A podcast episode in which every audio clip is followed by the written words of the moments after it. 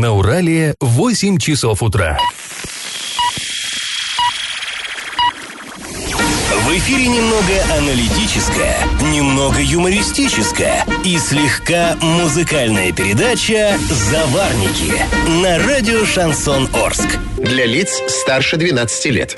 Доброе утро, друзья! Всем привет! Вы слушаете радио «Шансон Орск». В эфире программы «Заварники». И ближайший час проведете с нами ее ведущими Эльвира Алиевой. Всем привет! И Павлом Лещенко. Сегодня мы с вами поговорим о том, как в Орске ремонтируют дороги и почему шикарный ремонт по программе БКД был выполнен на тупиковой улочке в частном секторе.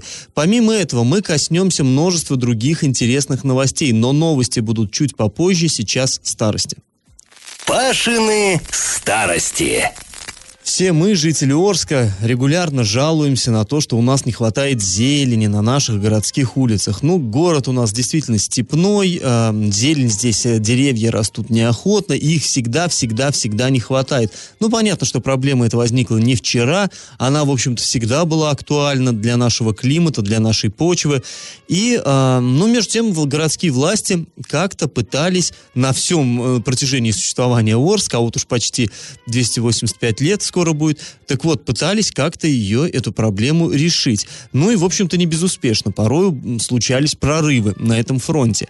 А, понятно, что зеленые легкие тут необходимы, просто это они и от пыли защищают людей, да, и от промышленных выбросов. Все-таки город-то у нас промышленный, во всяком случае, считался до недавнего времени. И вот интересно, как проблему эту решали в прежние времена, лет 80 назад?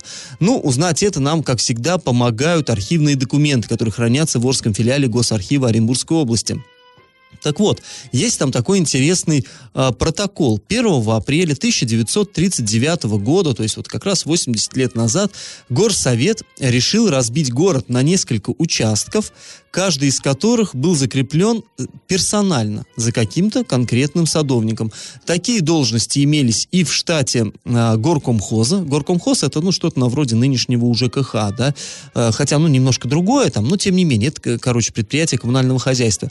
Там имелись должности садовник. И вот каждый садовник отвечал за свой участок города. И более того, еще и на предприятиях тоже имелись садовники. И тоже они занимались озеленением и отвечали, ну если не головой, так э, зарплатой точно, за, за приживаемость саженцев и за прочие такие вещи. И вот, например, центральная часть города. Тогда центральная, это была от улицы Набережной до улицы 9 января. То есть вот в старом городе, центр старого города. Некий Иванцов отвечал. И вот э, в том 39 году на его совести была высадка 1700 деревьев. Согласитесь, объем ого-го какой. Но вот он именно этим занимался, он за это получал зарплату, и он за это отвечал. А, поселок Фарштадт, там некий Шивуков отвечал. А, тут уже 3000 саженцев. Еще еще больший участок, интересный участок в документе назван Ташкентом. Ну, видимо, это Ташкентская Слобода, знаете, да, и тут, где улица Орджоникидзе, вот это вот все, это называлось Ташкентской Слободой, ну или попросту Ташкент. Некий Нечепурук должен был там высадить 6500 деревьев. С ума сойти, 6500. Сейчас просто кажется. У, у нас, да, какую-нибудь чахленькую аллейку посадят, там 20 елок воткнут, и мы такие, ничего себе, вот это такой город озеленили. А масштабы были другие совершенно. Вот эти три садовника, они обслуживали весь тогдашний Орск. Ну, Орск был, конечно, небольшим. Но помимо Орска существовали еще и пригородные поселки. Формально они как бы относились к Орску, но э, население не воспринимало, что это Орск. Так и называли Орск и новостройки. Так вот, на этих новостройках тоже имелись свои садовники. Вот, например, 2160 деревьев требовалось посадить посадить в поселке Озерном. Ну, теперь это поселок строителей. Он так немножко на отшибе. А, за этот участок, а также за поселок Первомайский, там 2800 саженцев, отвечали главный садовник ПАУ, ну, имеется в виду садовник горкомхоза, и в помощь ему садовник никелькомбината. За 400 молодых деревьев поселка ТЭЦ отвечал садовник электростанции Дубков. И так далее, и так далее, и так далее. На каждом предприятии. И почти 16 тысяч деревьев предполагалось посадить в частном секторе. Ну, там, понятно, уже ответственность несли э, домовладельцы, за их сохранность, приживаемость и прочее.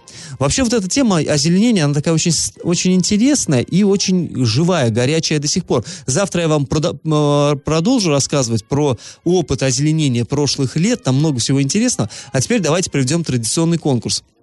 Но вот сейчас я упомянул про поселок Озерный, который располагался на берегу песчаного озера. Вот теперь он нам известен как поселок строителей. Скажите, а как он назывался до революции? Вариант 1 – Форштадт, вариант 2 – Казачьи выселки, вариант 3 – Стрелецкая слобода. Ответы присылайте нам на номер 8 903 390 40 40 в соцсети «Одноклассники» в группу «Радио Шансон Орск» или соцсеть ВКонтакте в группу «Радио Шансон Орск» 102.0 FM эм для лиц старше 12 лет. А спонсор программы ИП Туйгунов РИ лесоперерабатывающая компания Леснап предлагает хвойные пиломатериалы дискового пиления, а также все для стройки. Адреса Орск, Металлистов 9 и Крайний 1Б, телефоны 470404 33 25 33 на правах рекламы. Галопом по Азиям Европам! Из Гая пришла к нам такая э, неприятная новость. Э, в детском саду номер 17 на нянечку упал отопительный котел. У женщины перелом позвоночника, серьезнейшая травма. Выяснилось, что няня находилась в группе, присела на детский стульчик, и вот у нее за спиной от стены оторвался вот этот самый котел и упал ей э, сверху, ей на спину. У нее компрессионный перелом позвоночника. Доставили ее в городскую больницу Гая сначала, а потом увезли в Орск. По счастью, никто из детей детей не пострадал во время инцидента, они гуляли на улице. Ну, женщине, конечно, мы желаем скорейшего выздоровления. Да, мы подумали, что, наверное, все-таки это был не отопительный котел, потому что ну, странно, ну, что в группе, да, наверное, это да. был водонагреватель, и слава богу, что он на ребенка не упал, но и вот так на взрослого человека, да, просто женщина может остаться инвалидом, вот из-за чьей-то халатности. В Орске из-за ремонта дороги на проспекте Ленина образовываются пробки. Речь идет об участке в районе остановки улицы Тагильская. Автомобилисты говорят, что в основном движение затруднено в часы пик, то есть утром и вечером, когда люди едут либо на работу, либо с работы. Ко всему прочему, там же рядом со Стеллой идет и ремонт теплосетей, и у этого участка также работает и стоит спецтехника, и также затрудняет проезд автомобилей. Так что ищите пути объезда. Я вам советую, как человек, который постоял там в пробке очень долго.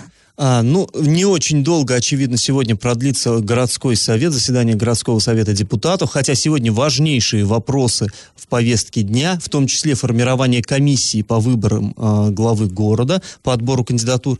А, то есть в, повестка серьезная, но тут изюминку добавляет то, что в 10 часов начинается горсовет, а уже в 15 часов сегодня будет инаугурация а, вновь избранного губернатора. И как наши народные избранники намерены проскочить вот в этот узкий промежуток времени.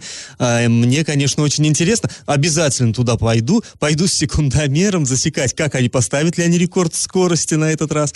А, но в любом случае завтра, я думаю, будет интересный рассказ об этом, обо всем. После небольшой паузы, друзья, мы вернемся в эту студию и обсудим информацию, которую получили от источников в правительстве Оренбургской области. В Минстрое якобы прошли обыски. И как это понимать? Накануне к нам поступила информация о том, что в правительстве Оренбургской области вновь прошли обыски. На этот раз в Минстрое, то есть в Министерстве строительства, ЖКХ и дорожного хозяйства. И якобы в кабинете специалиста одна, вот этого министерства Риты Гончаровой, а также у нее дома. Однако в пресс-службе информацию опровергли, более того, назвали ее бредом. А ко всему прочему, наши коллеги с сайта orenday.ru для лиц старше 18 лет накануне позвонили Рите Гончаровой. Она также сказала, ну я как бы ничего не знаю, я вообще нахожусь в отпуске. Ты знаешь, вот дежавю, помнишь, когда э, Лабузова, это министр э, образования, тоже там вот обыски проводились, тоже никто ничего не знал. Когда у Кузьмина, бывшего министра труда, тоже там сфотографировали, как э, выходят полицейские, выносят какие-то коробки с документами, грузят в газель там с этой с маркировкой. Ну, И тоже нам говорили, не знаю. Понятное дело, что никто не хочет выносить ссор из СБ, но информация, она, ну, ничего не утаишь. Все просачивается, у журналистов везде есть источники, у всех журналистов журналистов.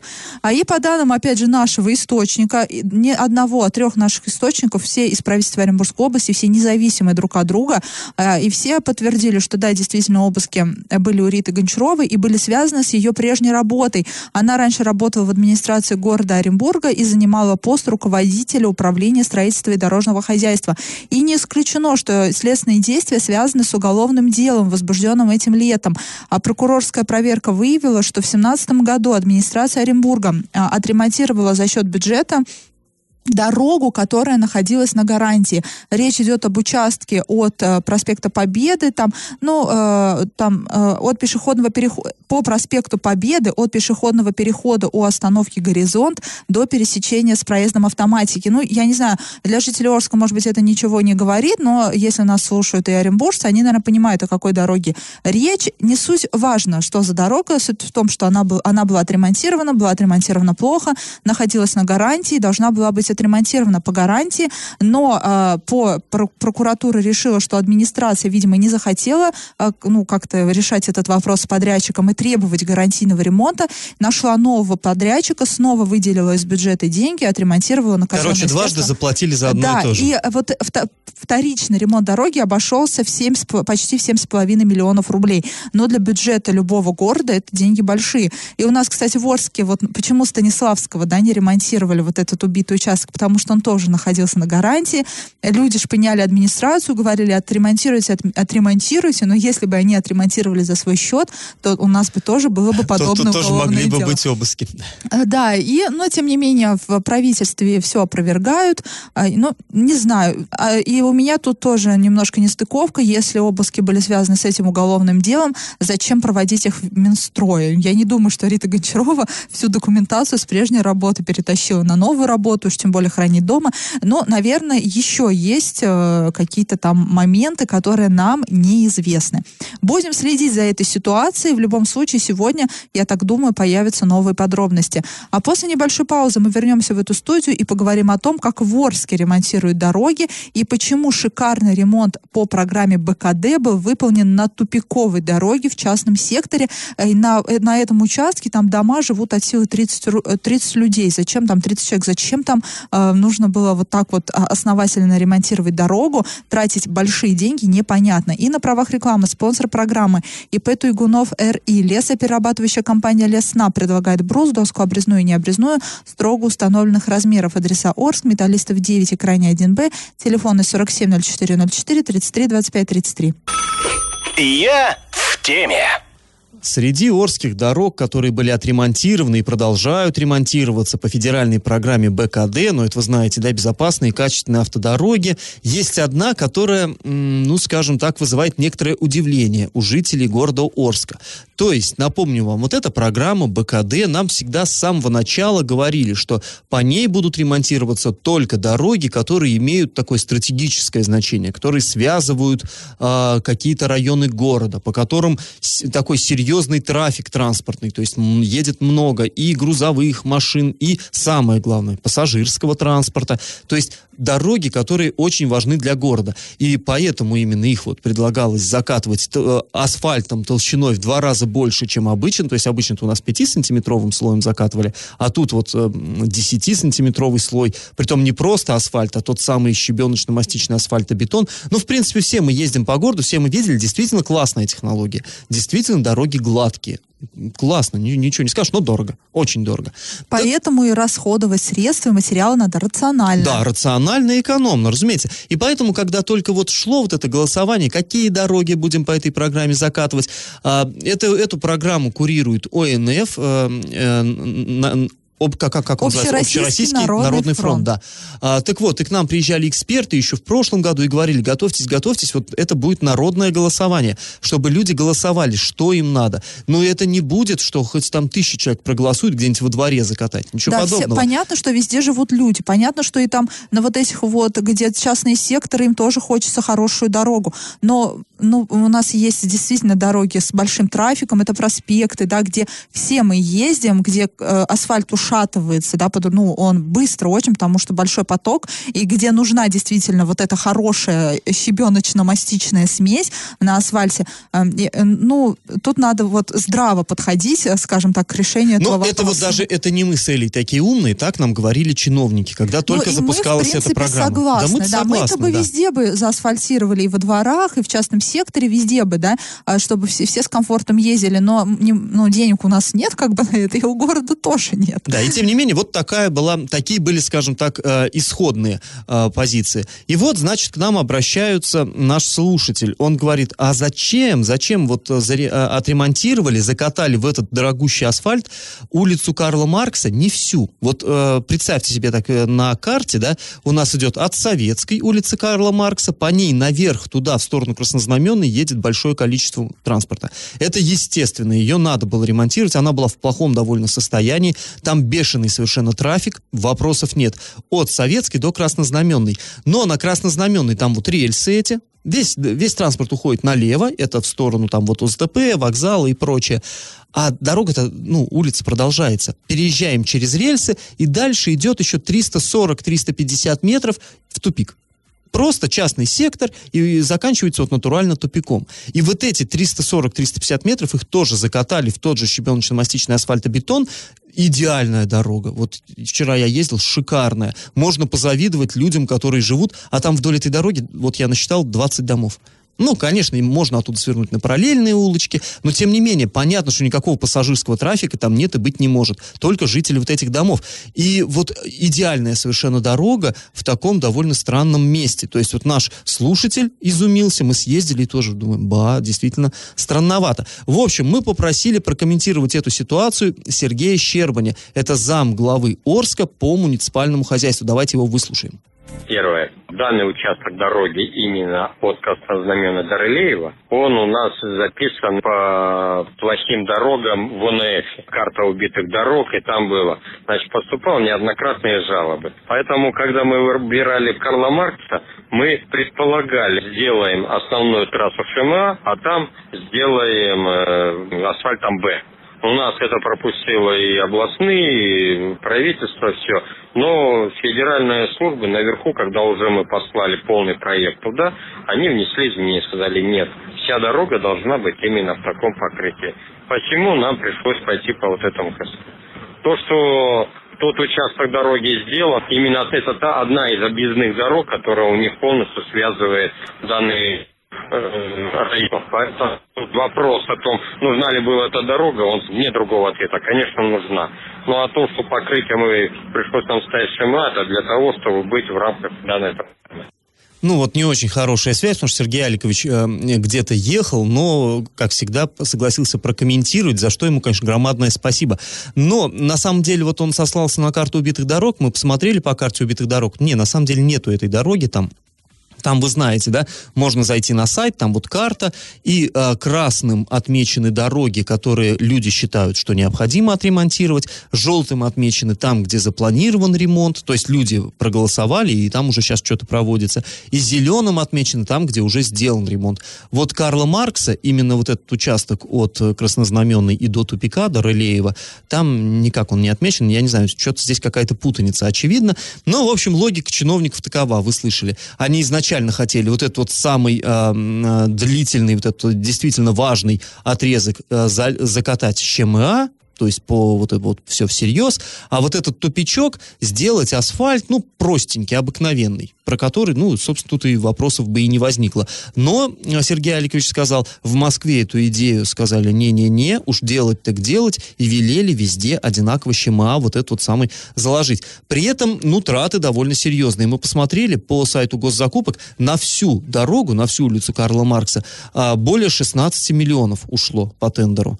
Ну, соответственно, если просто вот посмотреть, там, да, взять карандаш и посчитать пропорции, то вот этот вот аппендикс 340-метровый, он где-то 3,5 половиной миллиона обошелся бюджет. Дороговато. Дор- дороговато. Можно было где-то более ожив, оживленную улицу так, так, на таком же расстоянии за 3 миллиона и отремонтировать. Можно, можно или не можно, вот не знаю. Здесь мы с тобой как бы судить не можем. Сейчас нас слушают люди и говорят, да, вот нашлись эксперты, тоже они соображают. Вот сказал человеком, чиновник, вот, наверное, он-то лучше знает. Поэтому после небольшой паузы мы вернемся в эту студию и узнаем, что же по этому поводу думает эксперт того самого ОНФ, который курирует этот проект. И на правах рекламы спонсор программы ИП Туйгунов РИ. Лесоперерабатывающая компания Лесна предлагает хвойные пиломатериалы дискового пиления, а также все для стройки. Адреса Орск, Металлистов 9, Крайняя 1Б, телефоны 470404 33 25 33. Я в теме. А мы возвращаемся к теме ремонта дороги по улице Карла Маркса, вот той ее части, что идет в тупик от Краснознаменной до э, Рылеева. Мы выслушали только что мнение чиновника Сергея Щербаня, который сказал, что вроде как сперва хотели просто ее обычным таким э, асфальтом бюджетненько э, закатать, но потом все-таки пришлось э, под ЧМА и всерьез делать. Ну и вот так вот получилось то, что получилось. Э, мы давайте теперь выслушаем мнение эксперта ОНФ. Ирина Маргунова возглавляет наш Оренбургский региональный проект «Дорожная инспекция». И вот что она думает по этому поводу. Комментарий мой таков. Это от того, что наши чиновники, особенно в городе Орске, абсолютно не хотят ни слышать, ни видеть общественность. Сделали, как сделали. То есть включить э, какие-то там соображения, что да, действительно, у нас требуется еще на какие-то другие улицы асфальт, подумать не смогли. То у нас Орск, Орск единственный город, кто практически... Они вообще не включили ни одну улицу, которая у нас на карте убитых дорог. А закатывать в асфальт улицу, которая даже не нужна, то здесь надо дальновидность немножечко включать ну, и рациональность. А вообще Я юридически это возможно? Программа позволяет дробить дорогу? Юридически, естественно, возможно. Это дорога городского значения, но до краснознаменной, а после-то нет. На мой взгляд, это нецелесообразное использование денежных средств. На что нет больше улиц, куда можно было вот, вот это количество асфальта положить допустим, как чиновники говорят, даже, например, где э, хотелось бы чуточку расширить, мы не имеем права расширить проезжую часть, uh-huh, потому что БКД uh-huh. подразумевает исключительно восстановительный ремонт, а не реконструкцию. БКД сейчас включает в себя все. И реконструкцию, и строительство, и внесение изменений. Все, что угодно. Все, что влияет на безопасность, и в том числе и покрытие, и расширение, и где-то и сужение. Все это включается в БКД. Ну, вот, в общем-то, прозвучали некоторые такие важные вещи. Помимо того, что эксперт УНФ тоже согласен с нашим слушателем и говорит, что не совсем понятно, зачем было вбухивать такие средства э, в улочку частного сектора. Понятно, там тоже живут люди, тоже такие же налогоплательщики, но Которым программа... тоже нужна дорога. Да, да, да, но программа, она вообще-то не об этом. То есть вот конкретно вот эта да, программа, пусть бы она... чиновники изыскивали средства из других э, там э, финансовых Да, то есть не только вот мы, не только наш вот этот слушатель, там, скандалист, не только мы с Элей, которые как бы Яга всегда против. Нет, на самом деле вот даже и у экспертов НОФ тоже здесь возникают вопросы. И вот здесь все-таки важная такая вещь прозвучала, в общем-то она всплыла, так сказать, уже зацепила ее а, боком, про то, что вот вы помните, когда на переулке Днепровском а, делали тоже ремонт по БКД, и водители говорили, что такую узкую проезжую часть сделали? Ну, узко, узко, ну надо же да, расш- если расширить. там останавливается, например, газель, то друг, другим... Стопорится движение. Да, стопорится, потому что там нельзя объехать, там угу. пересечешь, да, что-то. Ну да, да, сплошную. Короче, люди возмущались, и тогда нам чиновники говорили, э, не, ребят, мы как бы сами-то не против, что да, расширить бы можно, но э, БКД позволяет только лишь ремонтировать по оригинальному проекту. То есть какая дорога была, точно такая до сантиметра она должна быть, даже если это неудобно, э, потому что такая программа. И вот сейчас нам Ирина Маргунова сказала, что, ну, на самом деле это не так. На самом деле можно было и расширять, и как угодно. Она уверяет, что программа это несколько шире, чем ее видят или хотят представить вот наши орские чиновники. И на самом деле тема вот эта, она такая, знаете, ну, достаточно серьезная. И я думаю, что э, еще нужно ее разрабатывать, и нужно вместе с, э, и с администрацией разбираться, и с, и с тем же ОНФ, и какие-то делать выводы, потому что на следующий год к нам в город обещают завести еще деньги по этой программе и еще какие-то дороги делать, и надо понимать, что это за зверь, вот этот БКД, и с чем его едят, и ну, как, как на, с этим жить. на третий год-то, наверное, уже надо понять окончательно, а, что Да ну уж будем надеяться. Ну, а сразу после небольшой паузы мы вернемся в эту студию и поговорим об отставке главы города Медногорском. На правах рекламы спонсор нашей программы ИП Туйгунов РИ. Лесоперерабатывающая компания Лесна предлагает брус, доску обрезную и необрезную строго установленных размеров. Адреса Орск, Металлистов 9, крайне 1Б, телефон 470404 33 25 33. И как это понимать? Глава города Медногорска Дмитрий Садовенко уходит в отставку. Депутаты Горсовета рассмотрят его заявление на следующей неделе. Заседание состоится 24 сентября. Информацию об этом подтвердили в Горсовете. А, известно, что Дмитрий Владимирович покидает свой пост по собственному желанию в связи с семейными обстоятельствами. Но здесь э, стоит напомнить одну очень громкую, известную всем историю. Дмитрий Садовенко а, ну, э, занял пост в 2013 году, в 2016 году на трассе Оренбург Орск, в районе Кедрясова, Медногорской Сары была сильная метель. А мы знаем это все как снежный плен, да, вот в СМИ тогда появилась такая фраза «снежный плен», люди тогда погибали, ну, мне кажется, все помнят ту зиму жуткую, жутких метелей и снегопадов, и в снежном плену тогда оказались десятки автомобилей, и по официальным данным работали более 150 человек, 55 единиц а, спецтехники, были эвакуации, людей приходилось эвакуировать вот с этих вот заснеженных дорог, один человек погиб, и после этого было возбуждено уголовное дело. Первоначально в отношении уже бывшего начальника ГУ МЧС России по Оренбургской области Петра Иванова, однако потом фигуранты дела изменились, и обвиняемыми в произошедшем также стали Дмитрий Садовенко, его первый заместитель Андрей Дручинин, а также бывший оперативно дежурный Центра управления в кризисных ситуациях ГУ МЧС России Оренбургской области Александр Есин. И лишь в июле текущего года Медногорский суд зачитал приговор. Глава города был оправдан, и все обвинения с него были полностью сняты. Андрей Дручинин и Александр Есин были признаны виновными. Им были назначены условные наказания и штрафы. Однако точку в этом деле еще не поставили. Все, сто, все стороны процесса подали апелляционные жалобы. То есть прокуратура настаивает, что все-таки Садовенко Да, все-таки Садовенко имел отношение, имел отношение тоже должен быть э, привлечен к ответственности как виновный. Но я, э, насколько я знаю, глава города Медногорска с этим не согласен. Ну, конечно. И вот теперь он выходит в отставку, то есть не только арчанам предстоит э, ждать нового, не выбирать, а ждать нового главу города, но и жителям Медногорска тоже. Будем следить, обязательно вам э, расскажем, как, на, на какое число будут назначены выборы. И на правах рекламы спонсор программы ИП Туйгунов РИ, лесоперерабатывающая компания Лесна предлагает хвойные пиломатериалы дискового пиления, а также все для стройки. Адреса Орск, Металлистов 9 и крайне 1Б, телефоны 47 0404 33 25 33. Новость дна. В городе Бузулуке произошло э, преступление такое довольно странное. Возбуждено уголовное дело по факту кражи детской коляски. Вот вор посягнул на святое. Украл у ребенка до средства передвижения. Установлено, что 21-летний мужчина проник в подъезд и забрал оставленную на лестничной клетке коляску. Ну и когда его полицейские отыскали, он им объяснил, что украл коляску для своего ребенка. Вот у него тоже он стал недавно отцом, понадобилась коляска, ну зарабатывать на нее ему не хотелось, он ее решил стащить. Оказалось, что несмотря вот на юный возраст, 21 год всего, он уже неоднократно судим, является рецидивистом, и теперь ему вот за это, казалось бы, довольно пустяковую кражу грозит весьма суровое наказание до пяти лет лишения свободы. Раздача лещей.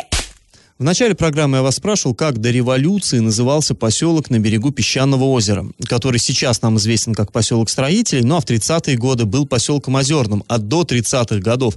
Но дело в том, что там, вдали от города, с его там крепостью, солдатами, да, и так далее, там жили казаки. Но они традиционно селились чуть в стороне от города и первыми принимали на себя удар, если уж кто-то на город нападает. Так было и в Орске, и вот это поселение на берегу озера Песчаного называлось казачьими выселками. Правильный ответ 2. И победителем сегодня становится Нина. А, поздравляем ее и напоминаем, что спонсор нашей программы ИП Туйгунов РИ, лесоперерабатывающая компания Леснап. Брус, доска обрезная и не обрезная, строго установленных размеров. Адреса Орск, Металлистов 9, крайне 1Б, телефоны 470404 33 25 33 на правах рекламы. Ну а мы с вами прощаемся. Этот час вы провели с Эльвирой Алиевой. И Павлом Лещенко. Пока, до понедельника. Завариваем и расхлебываем в передаче «Заварники». Каждое буднее утро с 8 до 9.00 на радио «Шансон Орск». Для лиц старше 12 лет. Радио «Шансон». СМИ зарегистрировано Роскомнадзором. Свидетельство о регистрации Л номер ФС 77 68 373 от 30 декабря 2016 года. Для лиц старше 12 лет.